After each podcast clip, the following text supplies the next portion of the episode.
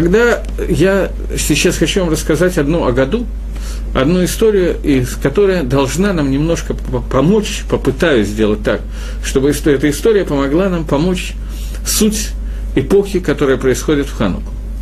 Другими словами, сформулируем это таким образом, что еврейская история, я когда-то это услышал от своего учителя Гриша Вассермана, и как я теперь хорошо понимаю, что я абсолютно не понял, о чем он говорит. Я даже на сто процентов не уверен, что он до конца понимал, когда он это говорил, хотя, может быть, он сильно больше знал, и тогда это понимал. Во всяком случае, для сейчас для меня очевидны те вещи, которые он тогда сказал. Э, он сказал такую фразу, что еврейская история делится на самом деле на две эпохи – эпоха до разрушения первого храма и эпоха после разрушения первого храма. Есть еще много-много маленьких этапов в еврейской истории, но эти, эти два этапа являются основными. Эпоха Хануки и Пулем – это эпоха, которая происходит после разрушения храма. И вот события, которые происходят в Пулем, и события, которые происходят в Хануку, это события, которые э, связаны с тем, что происходит после разрушения храма после разрушения Бейтмикдаша. И в чем разница между этими двумя эпохами? Эпоха до первого храма и эпоха после разрушения храма. Чтобы пояснить это, я попытаюсь прочитать Гемора из трактата Миноход, и надеюсь, с помощью некоторого пояснения Гемора это станет понятно.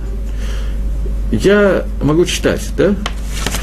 Говорит Гемора, э, что, я читаю вначале, еще раз я начинаю на иврите, и потом перевожу на русский для тех, кто могут понять, что я говорю на иврите. Я хотел бы, чтобы они попытались понять, поэтому мне так будет удобнее. Говорит Гемор Омар Раф Игуда Омар Раф. Сказал Раф Игуда от имени Рава. Быша Шала Маше Ламаром. С того момента, как Маше зашел в тот момент, когда Маше зашел на гору Синай для получения Тора, Мацала Акодыш Барву, он нашел Всевышнего. Шиешев Вакашер Тарим, который сидел и вязал коронки, рисовал какие-то коронки над буквами. Существует определенное количество букв, э, Шатнес, Гет, Шин, Цади, Заем, которые кончаются, вот если здесь кончается буква, вот там, где я показываю рукой, то сверху вот такие вот три коронки, три тага, три пальца, которые изображают у меня три тага, я не знаю, видно это или нет, но они изображают э, какие-то вещи, которые увидел Маше, как Всевышний рисует над этими буквами. Есть еще какие-то другие коронки, но сейчас речь идет об этих, скорее всего.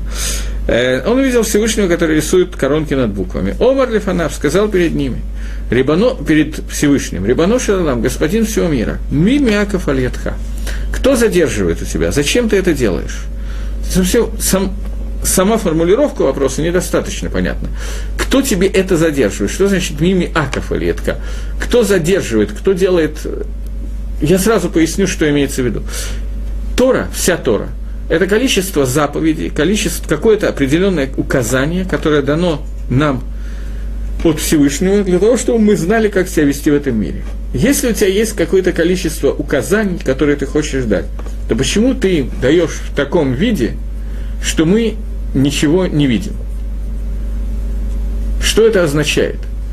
Что мы не видим, э, как мы не понимаем, говорит Машет, попытаюсь все-таки лучше изобразить это. Э, ты хочешь передать нам какую-то информацию о том, как нам себя вести. Ты передаешь его в виде каких-то коронок над буквами совершенно непонятными. Мапшат, что это такое? Если ты хочешь указать нам что-то, то укажи это в ясном виде. Почему ты указываешь это таким образом, что нам надо шифровывать, мучиться, думать и так далее? Хочешь что-то сообщить? Сообщи сразу же. Это вопрос, который задал Маше Всевышнему. Ми мяков алетха. Омарло ответил ему Всевышний. Адам и Хат Еш, существует один человек, Шатит ли йод бесов камадарот, который в будущем появится через несколько поколений. Через несколько поколений будет человек, Вакива бен Йосефшему, которого зовут Акива сын Йосефа. То, Шатит ли дрожь аль-коль коцва, коц тилем и тилем шельгалахот. В будущее из каждой из каждых коронок, которые я рисовал, он будет выуживать, выучивать своды сводов голоход, которые можно оттуда выучить. И как же... Поэтому мне нужны эти коронки. Ты сейчас не можешь знать другими словами, но в дальнейшем ты увидишь, как Раби Акива будет учить из этих коронок голоход, законы. То, говорит Маширабейну, Омар Лифанав сказал перед ними, Рибану Ширалам, Ререву Ли, покажи мне этого человека, Всевышний, господин мира, покажи мне этого человека, Акива бен Юсефа. Омар лох зорла ахарейха, вернись назад. Галах, выешев высов шманат шрот. Вернулся он и оказался сидящий в конце восьмого ряда, в последнем ряду, на Камчатке, в последнем ряду лекционного зала. Велога и еде мага намри. Маширабейну не понимал, что говорит Раби Акива и его ученики, о чем они беседуют. Не понимал Маширабейну. Для него это было непривычно. Я, например, привык в институте, что что-то говорят, а я не очень слушаю, остальное не очень понимаю. Он не понял. Ташаш кахо. Он расстроился. Расстроился в том, что он ослабел, почувствовал физическую слабость. Киван Шейела Даварахат, в тот момент, когда они дошли до какого-то места изучения Торы, Омрул Талмидав, ученики спросили Раби Акива, Раби, Минайн Лаха, Раби, откуда у тебя это? Омар Лаген, Халоха Лемойши Мессина. Сказал Маширабейн, э, сказал Раби Акива, что это галаха, которая была дана Маширабейну на горе Синай. Нет Ешвада, а то Маширабейну успокоился. успокоился. Хазару Балиф на Якодыш Бару вернулся на гору Синай и предстал перед Всевышним. Омар Лифанав сказал перед ним, Рибанош Алам, Всевышний Господин мира, Ешлаха Адам Кезева Атана Тентора Аль-Едо, Аль-Еди, сказал Всевышний, у тебя есть такой человек, как Раби Акива, и ты даешь Тору через меня, Омар Лошток Кахала Бамахшава, Лифанай. Замолчи так, мои мысли так захотели. То там есть продолжение, но то, что нам, основное, то, что нам надо, мы сказали сейчас. Попытаемся разобраться с этим моментом, потому что мне кажется, что разобравшись с ним, мы можем понять суть эпохи Хануки и частично суть Махлокиса, Еваним и Иудим, греков и евреев. Я напоминаю, что я начал с вопроса о том, почему именно в это время, в эпоху, которая Пурим, Ханука и так далее, эпоху после разрушения храма, скажем, сразу после разрушения храма, или почти сразу, именно в это время могли произойти такие махлокот, такие споры, которые строили греки с евреями. До сих пор это быть не могло. Для того, чтобы это понять, нужно понять, чем отличается эпоха Маше и эпоха Раби Акива. Эпоха Раби Акива – это эпоха сильно позже разруш... э, греков и сильно позже, даже позже разрушения второго храма. Это Гемора э, Раби Акива был человек, который жил, он был жив во время разрушения второго храма, но эпоха – это, конечно, сильно позже. Но, тем не менее, как я уже сказал, суть не меняется между есть два времени, до разрушения первого храма и после его разрушения. Теперь попытаемся разобраться с тем, что произошло. Говорит Маширабейну, Всевышний, ты даешь Тору. Тора – это список заповедей, список указаний по поводу того, как человек должен себя вести в этом мире. Дайте указания в самом явном плане, который может быть. Дайте указания таким образом, чтобы человек мог четко выполнять все указания, которые ему были даны. Почему ты их даешь намеками, коронками над буквами – и так далее. Отвечает ему Всевышний, что ты этого не знаешь, но появится человек, который из этих коронок будет вводить своды сводов законов. Не один закон, а куча. Невероятное количество законов. Ответил Всевышний на вопрос Маширабейну или нет? Вопрос был, зачем тебе нужно давать таким способом информацию? Ответ – в будущем будет человек, который из этой, будет из этих коронок выводить информацию – Лихойра, на первый взгляд, ответа нет. Маширабейну оказывается в классе у Раби. Он не понимает, о чем говорит Раби Акива, и пугается. Ташаш он физически ослабел. От чего он испугался? От того, что он немножечко не понимает, что говорит Раби Акива? Ну, так не понимает. Ничего такого страшного, в общем, нет. Страх Маширабейну связан с тем, что Раби Акива преподает не математику, и не дифференциальное уравнение, и не еще чего-то, не знаю что он преподает Тору. То есть то, что получено Маширабейну на горе Синай. И получается, что он в Торе преподает то, что Маширабейну не понимает. Это изъян в Торе. Изъян, которого испугался Маширабейну. Тора в дальнейшее поколение будет передана не в том виде, в котором получил Маше на горе Синай. И боялся он до того момента, когда ученик спросил Раби Акиву, откуда ты это знаешь, откуда, Раби, откуда это у тебя? И он ответил, что все это следует из тех принципов, которые получены Марши Рабейну на горе Синай. Тогда Маше успокоился. Это Тора Мойша, Тора, которая получена была Маше Рабейну. Я хочу здесь обратить ваше внимание на такой момент. Сам Раби Акива был получен Маше на горе Синай. Вся эта история рассказывается во время получения Тора на горе Синай то, как Раби Акива будет преподавать, получил Маше на горе Сина. Это часть Торы. То есть это неотъемлемая часть Тора, это суть Торы, кусочек. Одна из немногих вещей, которые нам рассказаны в Геморе про получение Тора на горе Синай. И при этом, при этом Раби Акива не, э, Маширабейну не понимал этой части Торы. Как это могло произойти? Чего именно он не понимал? Что здесь произошло? Это первый вопрос, который нас интересует –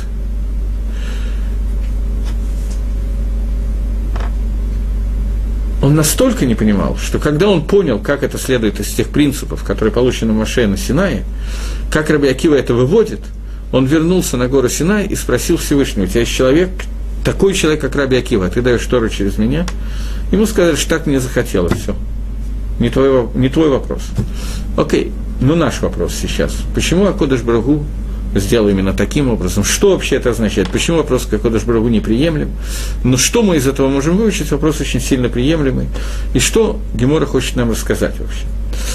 Это первая года, с которой я хотел начать сегодня. Мы вернемся к ней, естественно, и будем ее объяснять. Вторая года, на которой я хотел остановиться, она изложена практически там же чуть-чуть раньше, за один дав до этого, Гемора рассказывает, как Машарабейну оказался на горе Синай и получал распоряжение о том, как ему нужно построить мешкан, шатер, в котором будет приноситься жертвоприношение, и как ему нужно построить, э, сделать всю храмовую утварь. Что такое храмовая утварь? два жертвенника, какие-то совочки для собирания угля, э, стол, на котором лежит лехем и по ним хлеб, э, минора и так далее – все эти вещи Маше получил от Всевышнего и пересказал человеку по имени Бецалель. Бецалель очень хорошо умел работать руками, такой был мастер, на уроках труда в школе получал исключительно пятерки. И он был ответственный за то, чтобы приготовить все эти инструменты. Бецалелю в это время было не больше, не меньше, а 13 лет. В 13-летнем возрасте Бецалель должен был уже быть ответственным за эту работу, и у него достаточно хорошо получалось. Маширабейну, спустившись с горы Синай, рассказывал ему, это ты сделаешь так-то, это ты сделаешь так-то, и все детали того, как надо сделать, Бецалель уже производил это в действии. Когда Маше находился на горе Синай, ему все инструменты, которые нужно было сделать для службы в храме, он очень легко понял и быстро, как надо сделать, за исключением одной вещи – минора. Минора, которая была зашена хашманаями в Хануку, была рассказана Маширабейну трижды, и он не понимал, как сделать минору, до тех пор, пока Всевышний не зажег огонь, и в этом огне не показал, как сделана минора. Если кто-то видел когда-то рисунки миноры или читал о производстве миноры, то знает, что минора сделана очень сложным способом. Минора сделана из литого, одного литого куска золота, весом совершенно определенным кикар загав, и из этого в этом куске сделаны семь стержней, семь как их назвать, стержней, не знаю как, на которых стоят светильники, сами свечи.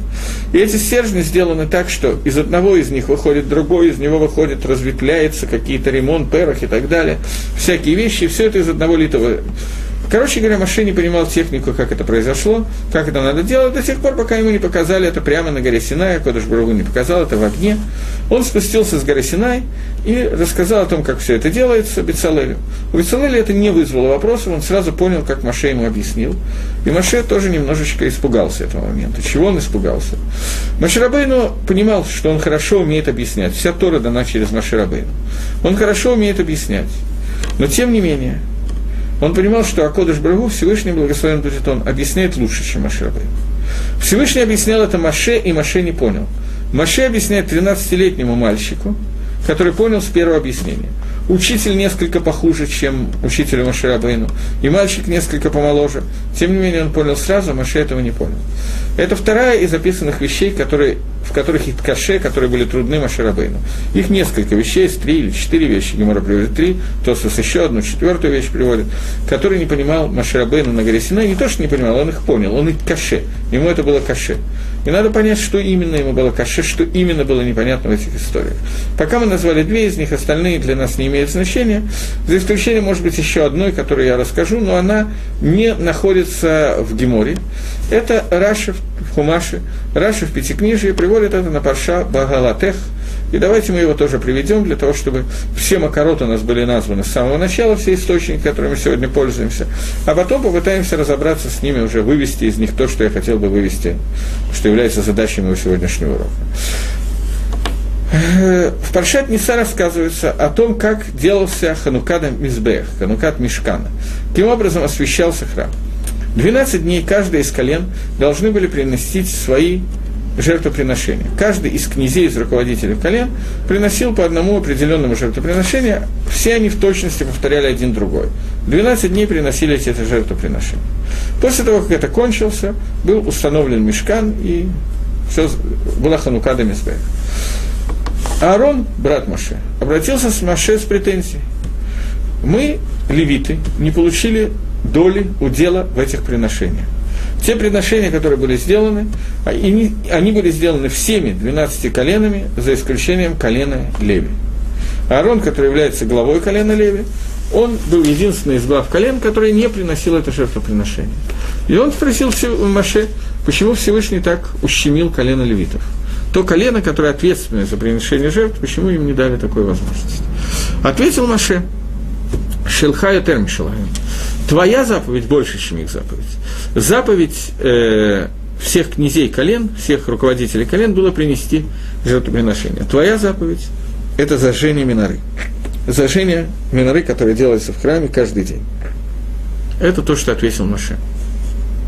Это приводится в Раши на Хумаш. Это тоже не до конца понятно, чего именно не понимал Аарон, в чем была его претензия и так далее. Таким образом, мы остановились на трех вещах – и сейчас наша задача все эти три вещи каким-то образом попытаться понять. Давайте начнем с первой. Первая вещь, которая говорит о том, что машина, находясь на горе Синай, не понимал смысла коронок, которые рисуются над буквами, то есть не понимал, зачем Всевышнему нужно передавать информацию, передавать Тору через коронки, вместо того, чтобы передать обычным стандартным путем. Для того, чтобы понять, о чем идет речь, нам нужно понять эпоху пророчества. Что такое навиют в общих чертах. Поскольку мы с вами настолько оторваны от того понимания, которое было Маширабейну, что то, что не понимает Маширабейну, нам очень хорошо понятно. А то, что мы понимаем, непонятно Маше. То, что понимал Маше, не понимаем мы. Поэтому нам надо хотя бы увидеть кивун направления, в чем была трудность Маше и чем отличается Маше от Раби Акива. Маше и Раби Акива – это две противоположности. Оба эти человека, через которые была дана Тора. Через Ширабейна была дана вся Тора, через Раби Акива была дана Тора, Гемора, Мишна, Барайта и так далее трактате в двух местах, я помню это в Могиле и в Сангедрин, Гемора приводит, что стам Мишна Раби Мейер, Мишна, в которой нет имени, это Раби Мейер, стам Тасеф, это Раби Оша, стам Барайта Раби Хия, Барайта без имени это Раби Хия, а Тасефта без имени это Раби Оша. Тут включены в себя все возможные высказывания, которые сделали Танаем. И продолжает Гемора и говорит, «Выкула алиба да Раби Акиваги». И все эти три вещи, они созданы по мнению Раби Акива. Каждый раз, когда у нас есть стам, без упоминания имени, это кто-то из учеников Раби Акива сказал, и это так считал Раби Акива. Так утверждает Гемор. Таким образом, в этой Геморе написано, что обычная Тора Шибальпе, обычная устная Тора, Тора, которая нам дала, она вся выходит фактически из Рабиакива. Есть еще одно место, где это сказано более мифураж. Раби Акива было в тот, 120 лет в тот момент, когда он был убит римлянами. И говорит Гемора, что Коля Алам Гаяшомем, после того, как умерли 24 тысячи учеников Раби Акива, которые умерли во время Сферада Умер, во время, когда мы считаем умер между Пейсахом и Шивотом, умерли 24 тысячи учеников Раби Акива. На Равоем, страшное дело. После того, как они умерли, говорит Гемора, Алам Аяшомем, мир был пустой. Если нет учителей Торы, то мир пустой. До тех пор, пока не пришли пять человек, пять учеников с Дрома, с юга, и пришли и стали учиться Раби Акива, это последние пять учеников, через которые была дана вся Тора. Вся Тора в результате дана через них. Таким образом, мы видим, что вся Тора дана через Раби Акива. И вот это тот самый Раби Акива, про которого сказано Маше, что он будет толковать своды сводов законов, а Машрабейну не понимает, как он их толкует, не понимает, что требуется и так далее. Нам надо увидеть разницу между Машрабейну и Раби Акива. И тот, и другой через них дана Тора, и тем не менее она дана по-разному. Настолько, настолько они похожи, что Маширабейну задает вопрос Всевышнему, если есть человек, подобный Раби Акива, ты даешь Тору через меня. Всевышний срезал его, сказал, что мне так захотелось, не задавая вопросов. Беседов. Но мы с вами должны что-то выучить из этой геморы, иначе ее бы не приводили в Талмуде. Попытаемся это сейчас сделать. Пшады пашут. Стандартное объяснение, которое дается. Маширабейну были даны на Синае принципы толкования Торы. И с помощью этих принципов Раби Акива и другие мудрецы могут толковать письменную Тору и выводить из нее своды сводов законов. Без того, чтобы эти принципы были даны Маширабейну, мы не можем вывести ни одного закона. Раби Шмиль формулирует 13 принципов толкования Торы. Есть кто-то, кто формулирует 70, есть разные формулировки. Но в любом случае все эти принципы, все эти клалим, правила, которые даны Маширабейну на горе Синай, сами мы их выдумать не можем. Кальва Хомер, Гзерешава, те, кто знает, что это такое, Беньянав, есть много, но сами мы ими пользоваться не можем, они все должны были быть даны через Маше. Мидраж говорит, что даже тот, кто, тот вопрос, который будет задан умным учеником своему учителю, этот вопрос был тоже известен Маширабейну на горе Сина. Имеется в виду, что принципы, которые были даны Маше, позволяли выяснить этот вопрос на горе Синай. Если мы выясним какой-то хидуш, который неизвестен был Маше на Синае, э, у меня появился какой-то вопрос, если можно его увеличить. Э, если мы сейчас найдем какие-то принципы, которые не были даны Маше Рабейну на горе Синай, э, то окажется, что это не Тора. Э, мне не спрашивают скорее, а кто-то хочет сказать, что в чем разница между Маше и Раби Акива? В том, что у них были разные задачи. Маше вел народ, а Раби Акива учил. Почему-то сердцем не вещает, как говорил в фильме про Чапаева, главный герой одноименного произведения, что нутром чую – что Маширабейну тоже обучал народ Торе. Вот так вот мне почему-то кажется, что не только Раби Акива учил Торе, но Маширабейну тоже. Мне кажется, что это очевидно. Так вот, э, мне не кажется, что в этом состоит а, разница между Раби Акивой и Маширабейну. Так вот, э, даже тот вопрос, который в дальнейшем спросит хороший ученик своего учителя, был известен Маширабейну на Синай. Но только в принципе, в сути этого вопроса. Детали детализируется сегодня в каждый, в каждый момент. И Раби Акива – это тот человек, который дан Маширабейну на горе Синай, как тот, который детализировал эти вещи. Из коронок над буквами выводил своды своды закон. Из малейшей информации, содержащейся в Торе, он умел вывести эти законы. Это сот Тараши Бальпе, это суть, тайна того, что называется устной Торой. Тора, которая передавалась устно, и которая расходится во все стороны, и с помощью нее мы доходим до самых интересных и самых неожиданных мест, которые напрямую не сказаны на первый взгляд в письменной Торе, но выводятся из нее. До того, как я приведу какой-то пример, я поясню, в чем разница между Маше и Рабьякива. В чем разница между периодом до разрушения храма и периодом после разрушения храма. Период Маше называется периодом пророчества. Маше у Авганавиим, он отец всех пророков уровень пророчества Маше больше никто до него не дошел. Ло камба бы Израиль на веке Маше. Не было в Израиле, чтобы стал пророк, равный Маше. Это, но тем не менее, пророчество. Пророчество – это целая эпоха, которая существовала, если взять от Маширабейна до разрушения первого храма, то это порядка 850 лет. Эта эпоха длилась. За эту эпоху существовало 1 миллион 200 тысяч пророков и 7 пророчеств. Есть точное число, которое нам известно. В Танахе употреблены примерно 20 пророков, остальные не упомянуты. В Танах вошли только те пророки, пророчества которых имеет значение для всего еврейского народа на будущие времена. Те пророчества индивидуальные, частные, которые были каждый день, они не входят в Танах, они для нас не нужны сегодня. Для того, чтобы понять, как происходило пророчество, надо сказать, что Шмуэль Ганави, пророк Шмуэль, он должен был помазать на царство, назначить царем человека по имени Шауль. Для того, чтобы это произошло, у отца Шауля пропали ослицы. Шауль вместе с папой ходил и учил ослиц, и ходил и, искал ослиц в разных местах. Когда они немножечко отчаялись и поняли, что ослицы мне найти, то они э, пришли к пророку Шмуэлю, чтобы узнать, где искать ослиц. Серьезная вещь, ослицы потерялась, надо знать где. Шмуэль Анави ему сказал, Шаулю, что ослица твоя находится вот в такой-то пещере недалеко отсюда, в пяти минутах ходьбы, а заодно я должен помазать тебя на царство, чтобы ты стал царем Израиля. Так, между делом. Но икор для чего, суть для чего Шауль искал Шмуэля Нави, это найти своих ослиц. То есть я это привожу для примера, чтобы понять, по каким вопросам люди обращались к Нави. Любой вопрос, любое сомнение можно было выяснить у пророка. Пророк точно отвечал, что говорит Гакодыш Бургу, что говорит Гаши. Было еще более высокое, чем пророчество откровения, которое шло через Урим в Итумим. У Кейн Годеля здесь была табличка из 12 камней, и ему задавались, не все вопросы можно было ему задать, и не каждый человек мог задать, но когда ему задавался вопрос, то, э, про, то э, загорались просто эти камни, начинали свечиваться слово «да» или «нет», а ошибка была практически исключена, почти исключена, и человек знал, что хочет от него Всевышний. Понятно, что сегодня мы находимся на совершенно ином уровне, этого не знаю. У Шмеля Нави была Ишива, он был Рош Ишива, я не знаю, это малоизвестная вещь. Пророк Самуил в русской транскрипции, транслитерации, он был Рош Ешивы. Он был руководителем высшего учебного заведения, где учили на пророков. Просто человек шел, учился, через некоторое время становился пророком. Каждый или не каждый, не знаю. Это махлокис, спор. Каждый или человек мог технически стать пророком или нет, или человек мог дойти до определенного уровня, а дальше это идет свыше, или любой человек мог выйти на этот уровень. Спор между решением, между первым комментатором и Талмуда, в который я сейчас не буду входить. Интересный вопрос, но входить я в него не буду. И вот на протяжении 800 с чем-то лет у нас было 1 миллион 200 тысяч пророков. Причем в последние годы этих пророков было 2-3. Все остальные распределились намного раньше.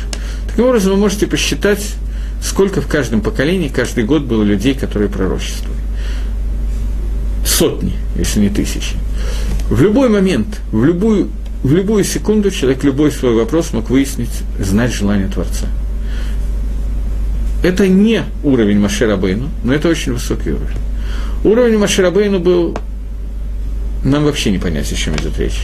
Уровень Маширабейна достигал такого уровня, что любой вопрос, который ему задавался, если этот вопрос до сих пор не освещен в Торе, то он мог тут же получить ответ на этот вопрос. Я приведу пример.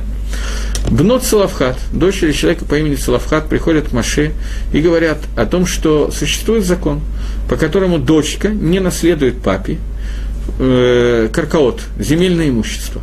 Земельное имущество, надел в земле Израиля получают только мальчики. У нас папа вышел из Египта и получил хелик, удел в Эрицесрой. Сыновей у него не было. И столько несколько дочерей. В случае, если нет сына, наследуют дочки или нет, или этот удел распределяется между остальными семьями в колене. Маширабейну сказал, я не знаю, мне Всевышний ничего на эту тему не говорил, подождите, я сейчас отвечу. Задал вопрос и сказал, ко Амар Хашем, так сказал Хашем, Тагит, Амар, Лабнает Славхад, скажи Бнот Славхада и так далее. И дает ответ на вопрос. Да, в случае, если нет сыновей, Бнот, э, дочери наследуют – наследуют, но у них есть ограничения, они должны выйти замуж за представителей своего колена, для того, чтобы их надел, э, удел не вышел в другое колено после того, как они умрут, и наследуют им сыновья или мужья, и они окажутся из другого колена, поскольку колено передается по папе, а не по маме, то получится, что удел ушел из колена и перешел в другое колено. Чтобы этого не было, выходите замуж за представителя своего колена, до свидания. Все. Получился вопрос, ту же секунду Маширабейна получает ответ от Всевышнего. И так с любым вопросом, который возникал у Маше. Понятно, что сегодня ситуация изменилась коренным образом. Исчез Навиют, исчезло пророчество. Даже в самых общих чертах в тот момент, когда исчезло пророчество, евреи не понимали, чего от них хочет Всевышний. Как дальше жить, как служить? Это можно, нам это очень трудно понять, поскольку мы не видели никогда времени, когда было пророчество. Я как-то попытался его описать, чтобы вы понимали, о чем идет речь. Но теперь я попытаюсь сравнить это на другом примере. Может быть, этот пример тоже будет достаточно удачный, не знаю. Представим себе ситуацию, когда есть комната, и в комнате потерялась какая-то вещь. И есть два способа найти эту вещь.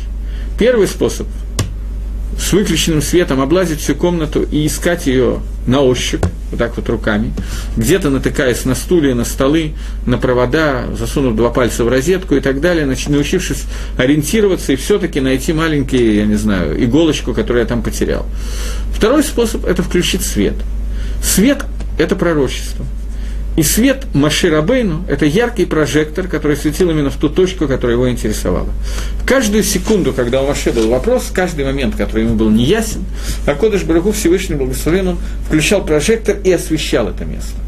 Поэтому Маширабейну было технически непонятен, непонятна такая вещь.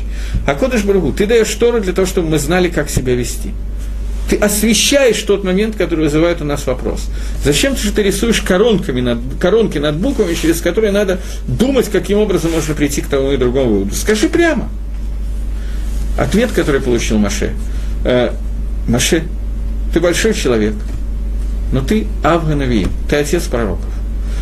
Ты не представляешь себе ситуацию, как можно жить в тот момент, когда нету пророчества. Секунду. Это хороший вопрос. Мне задали вопрос, я, может быть, в конце урока успею на него ответить. Есть ли свобода выбора, если столько пророк, пророков, есть много известно? Вопрос хороший, и на него надо ответить, но давайте я закончу вначале эту тему. Если не забуду, то... Если буду забывать, то кто-то напишите мне, пожалуйста, что я обещал ответить на этот вопрос.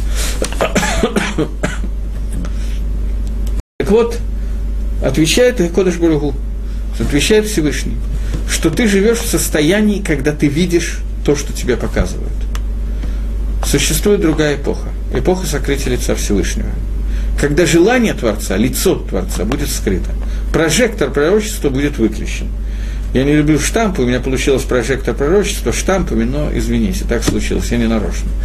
Так вот, в этой ситуации, когда вы не будете видеть рацион Гашема, желание Всевышнего в этом свете, вам понадобится понять, что хочет от вас Творец, совершенно по другому принципу. Этот принцип, который называется Тараши Бальпе, устная Тора. И для этого нужен Раби Акива. Раби Акива лавдавка, не именно Раби Акива. Раби Акива это в качестве примера, так же, как Машрабейну в качестве примера. Для этого нужен человек, который может учить Тору совершенно по-другому. Письменная Тора показывает тебе в Навиюте, что тебе нужно делать в пророчестве. Устная Тора, когда ты здесь внизу, в полной темноте, должен сам искать ответ на этот вопрос. Пожалуй, я сейчас отвечу на тот вопрос, который мне был задан, для того, чтобы из него вывести то, что я хочу сказать дальше. Мне задали вопрос, если есть свобода выбора, есть ли свобода выбора, если столько пророков, ведь много известно. Для того, чтобы ответить на этот вопрос, я приведу Гемору в трактате Сангедрин, который рассказывает про человека по имени Рафаши. Рафаши был человек, который закончил, один из тех, кто завершил составление Талмуда. Когда Рафаши давал урок однажды случилась такая история. Он сказал, завтра мы займемся изучением наших товарищей. Нашими товарищами он назвал царей нечестивцев, которые, которые были в, э, во время скажем, царь Минаша, э, про одного из них поговорим. Царь Минаша, который был идолопоклонником, он имел в виду, что у нас были в Израиле цари, которые были расшоем, нечестивцы. И мы такие же, как они. Завтра мы будем учить историю наших товарищей, тех, которые на нашем уровне, такие же нечестивцы, как мы. Хотел таким образом немножко намекнуть ученикам, что надо Лахзор Бетшува, вернуться к Шуве, хорошо себя вести и так далее. Пришел домой, поел, лег спать. Снится ему сон, во сне к нему приходит Раф, э, Раф.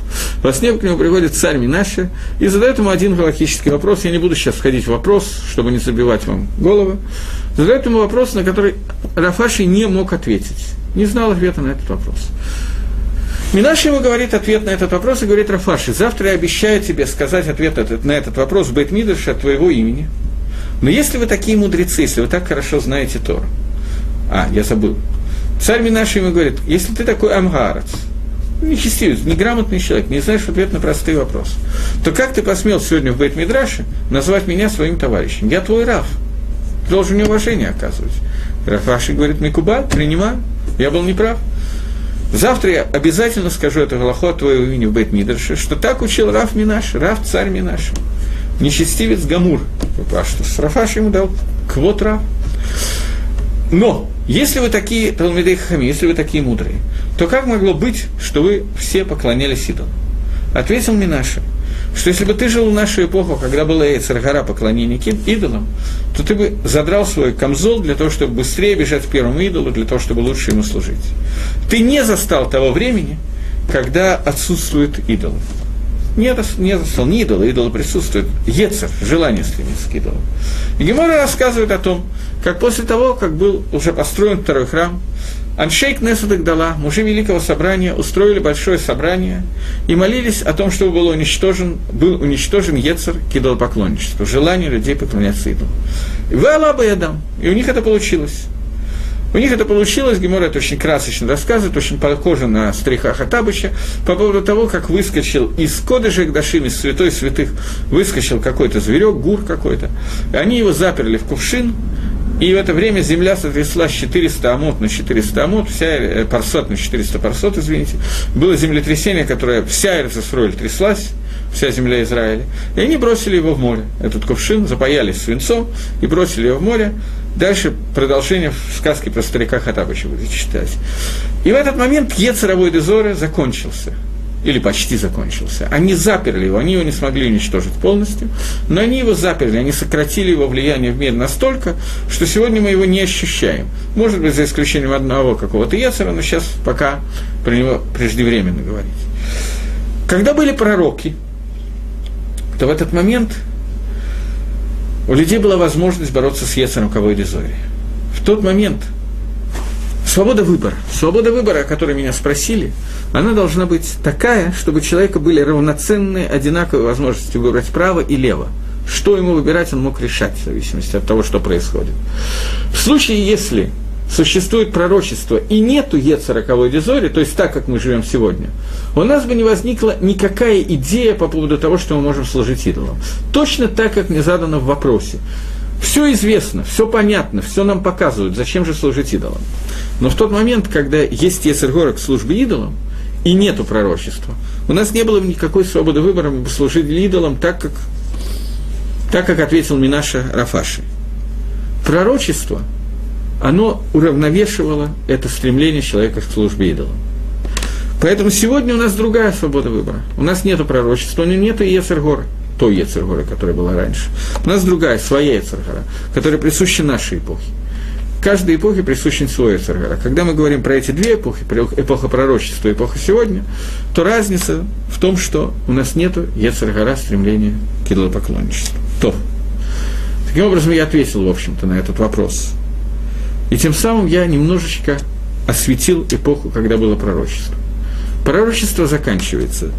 Я все-таки вернусь к своему примеру, хотя он может быть немножко избит, но он лучше всего все показывает. Человек находится в месте, где выключается полностью весь свет. Он находится в абсолютной темноте, полностью.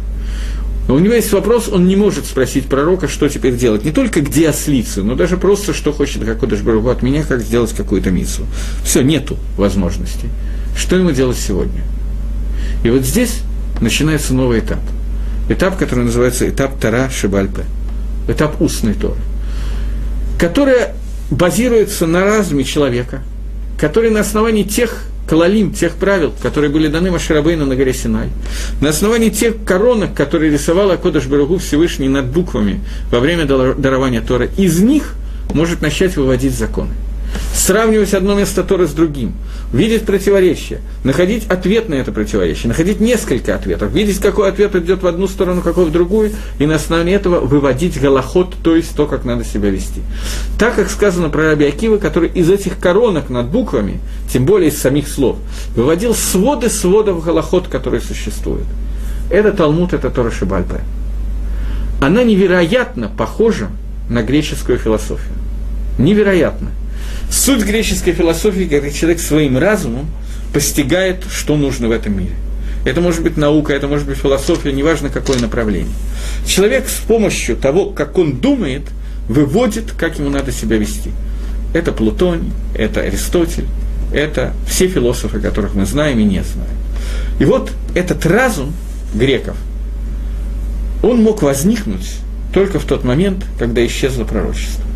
Пока существовала эпоха Навиюта, если бы пришел такой Аристотель или кто-нибудь другой и начал говорить, что разум человека показывает то-то и то-то, над ним бы посмеялись. Что такое твой разум, когда здесь Шмуэль Янави или Маширабейну говорит, как, что хочет Гашим, и всем очевидно, что он хочет. Нет вопросов. Никто не будет пользоваться всякими глупостями. В тот момент, когда пророчество исчезает, мы должны начать думать. Для того, чтобы в темноте научиться, каким образом нам служить Хашему, то есть узнать, чего от нас требуется в этом месте в это время. Лихойра, на первый взгляд, это и есть греческая философия. Поэтому приходят греки и говорят, поэтому Галут Иван, греческое изгнание. Если вы помните, я в прошлый урок начал с того, что второе предложение в Торе рассказывает нам о четырех галуйот, в которых был Амисраэль, четырех изгнаниях, в которых пропал Израиль. Греческое изгнание соответствует словам «Вехоших альпнейдгом» – «тьма над бездной». Тьма над поверхностью бездны. Это, говорит Ришлакиш, это Еваним, которые Ихшиху Эйне Исраэль, которые сделали темными глаза Израиля, сказав им такую экзейру, такое распоряжение, напишите вам на рогах у быка, у вас нету удела во Всевышнем Боге Израиля. Мы остановились на пояснении этого, но сейчас мы видим еще один аспект этого вопроса. Хоших, темнота, Греция ассоциируется с темнотой. Что значит темнота? Мы находимся в эпоху, когда мы не видим, не ощущаем Элаке Израиль, Всевышнего Бога Израиля. Мы не знаем, что Элаке Израиль хочет от нас. И в этот момент приходят греки и говорят, что в этой темноте то, что мы должны делать, это то, чему нас учит разум. Все, что разум не может постигнуть, это неверно. Мы не должны этим, на этом основываться. Ответить на этот вопрос в эпоху, когда нет пророчества, практически невозможно. Есть единственный способ на него ответить – это Тараши Бальпе, устная Тора. Устная Тора, которая работает теми же принципами, что философия, но с одним «но». Философия кончается в тот момент, когда разум человека дальше не может идти. Я дошел до конца, дальше мой разум не может идти. Мой это мой давно уже кончился. Я имею в виду разум философов, высоких, действительно умных людей. Дальше человек не может постичь. Самый современный, самый лучший человек, самый умный. Значит, дальше ничего нету. От меня больше ничего не требуется. Вот здесь приходит Тараши Бальпе, и здесь она начинается. Устная Тора, и здесь она начинается. Мы берем какой-то посуд, какой-то источник из того, что нам известно от Всевышнего, Тора Шебехтав, и на ее основании письменной Торы, и из нее выводим, что надо делать в данной такой-то такой-то ситуации. Это то, о чем сказано, что даже вопрос, который будет задан учеником своего учителю, этот вопрос был известен Маширабейну на горе Синай. То есть с помощью принципов, полученных Маши на горе Синай, мы могли выучить ответ на этот вопрос. Много лет назад – я не помню уже когда, но меня произвело впечатление, сейчас я даже не понимаю, почему я так тогда и трошамти, тогда сильно так на меня произвело впечатление, я искал в книжке вопросов и ответов Ноды Баихуды какой-то конкретный вопрос, не помню, почему мне надо было, что Марама Камота, но не помню, я учился в Кололе, и что-то мне надо было. И, читая оглавление, наткнулся на вопрос и зачитался этим ответом. Вопрос такой.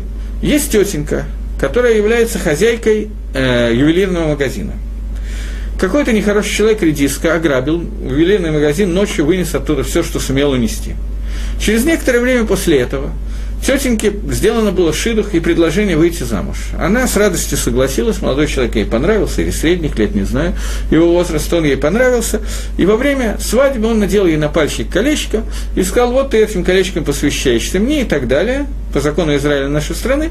И через несколько секунд, минут, часов, не знаю когда, она поняла, что колечко было украдено из ее магазина, и что этот человек – это тот, кто ограбил ее магазин.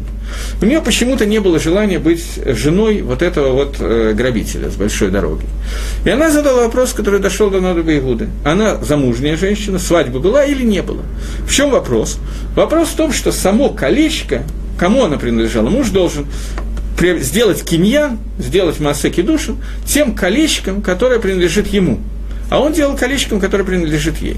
Неважно сейчас с Дадей Сафека, в чем здесь вопрос, вопрос очень интересный, что такое Еуш, был к этому моменту Еуш, кому принадлежало колечко.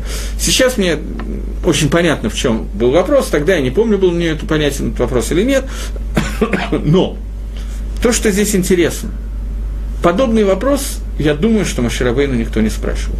Нужно опуститься очень низко и дойти до уровня совершенного мерзавца – которого не было во время Маширабейна, мне так кажется.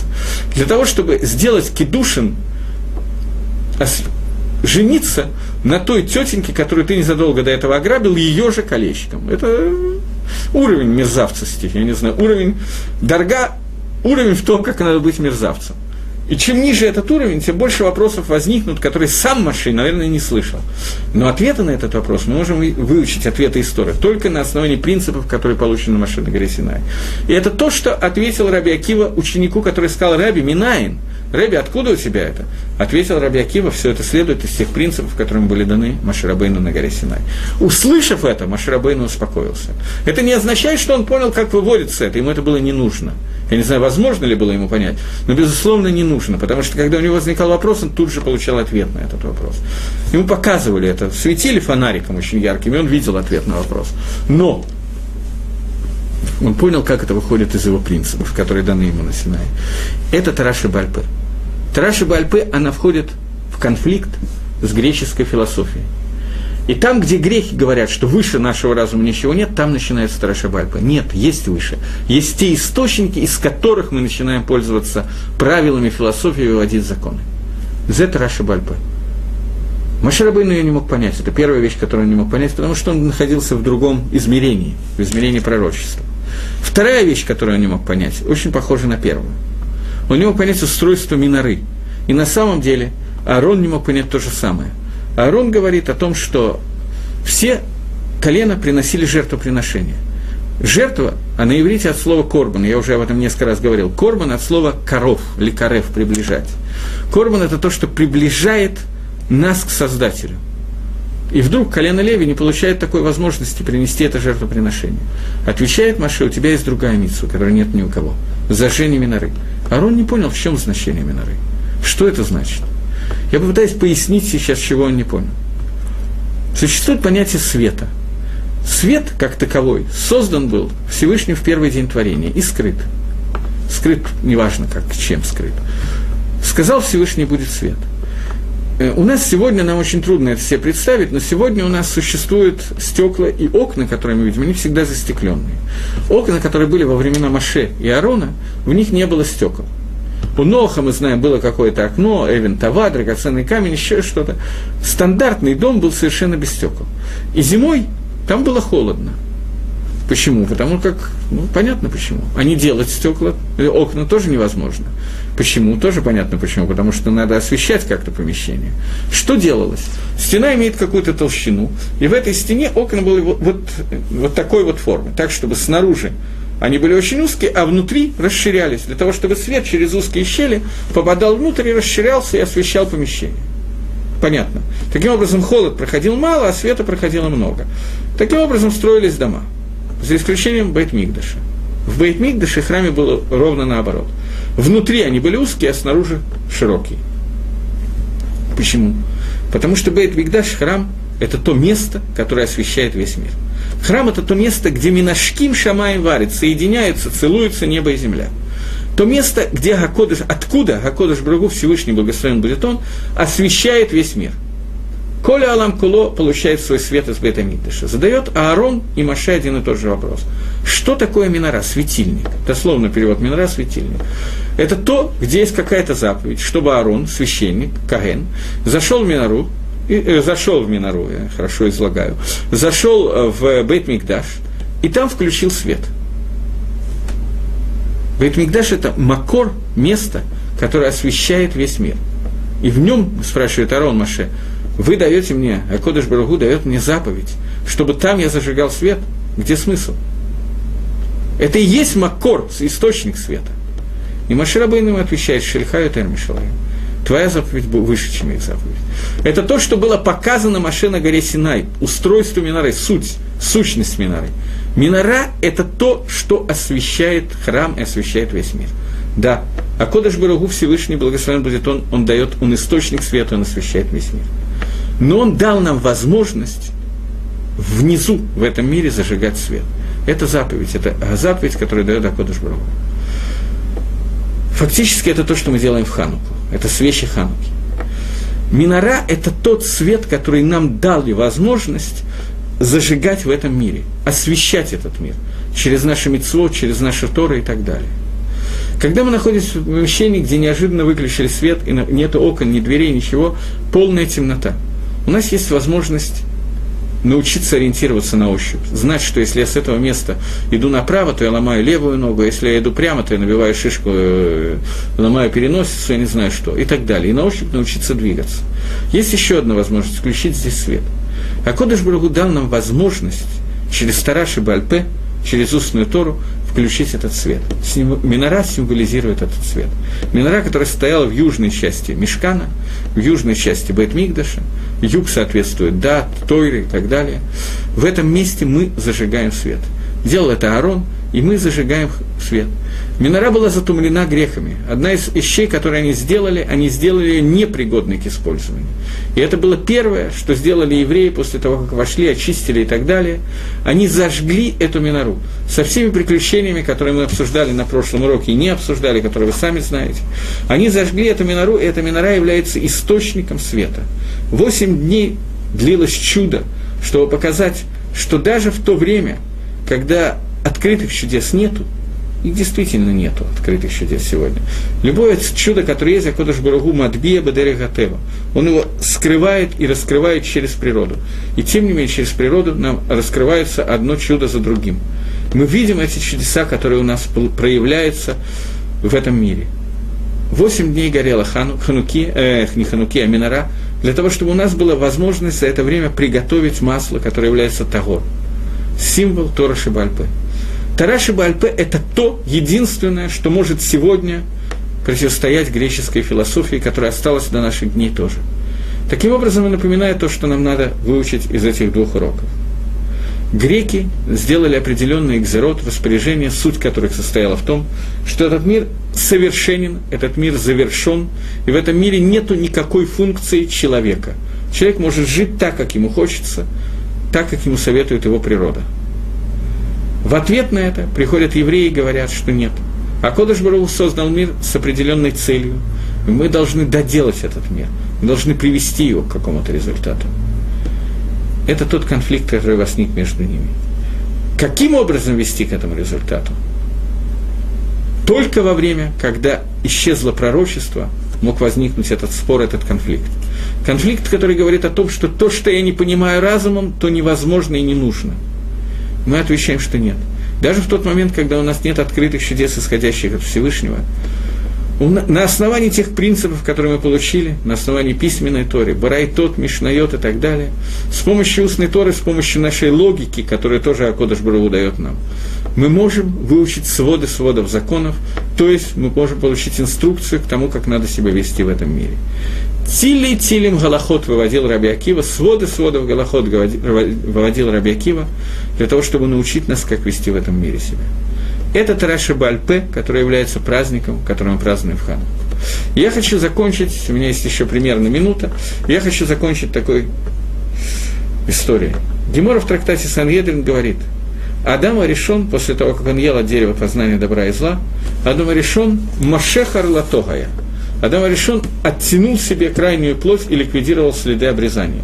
Это то, чем, что заставляли греки делать евреев, которые хотели выступать на Олимпийских играх. Машехар латогая. Объясняет Магараль, что это значит. Магараль говорит, что Адам решен в тот момент, когда ел от дерева, он принял на себя такую идею философии. О том, что Акодыш Барагу сотворил мир – и устроил этот мир по законам природы. И дальше этот мир должен развиваться, и люди в этом мире жить, согласно законам природы. По законам природы человек должен быть орель. Он таким делается большая часть людей, с орлой, с крайней плотью. Когда мы убираем эту крайнюю плоть, мы показываем, что мы завершаем действие этого мира, что человек не завершен, и нам надо завершить самих себя и совершить весь мир. В тот момент, когда Адам решен отказался от этого, в тот момент, когда он ел от дерева познания, он отказался выполнять митцвот Всевышнего. Гемора говорит о том, что он Машех Арлатогая. Смысл этого, что он оттяг... оттянул себе крайнюю плоть, что он принял на себя в этот момент ту идею, которую в дальнейшем привели греки. У греков было на что опираться. Так объясняет Магарель этот момент. И Тора Шибальпе – это то, что помогает нам бороться с этой идеей, которая на самом деле, начиная с греческого изгнания до наших дней, очень, сильно, очень сильна среди нас и живет внутри нас. Поэтому Ханука Самех, и чтобы свечи Хануки и изучение Торы помогли нам каким-то образом выйти из этой сложной ситуации. Еще раз хорошей Хануки всем. До свидания.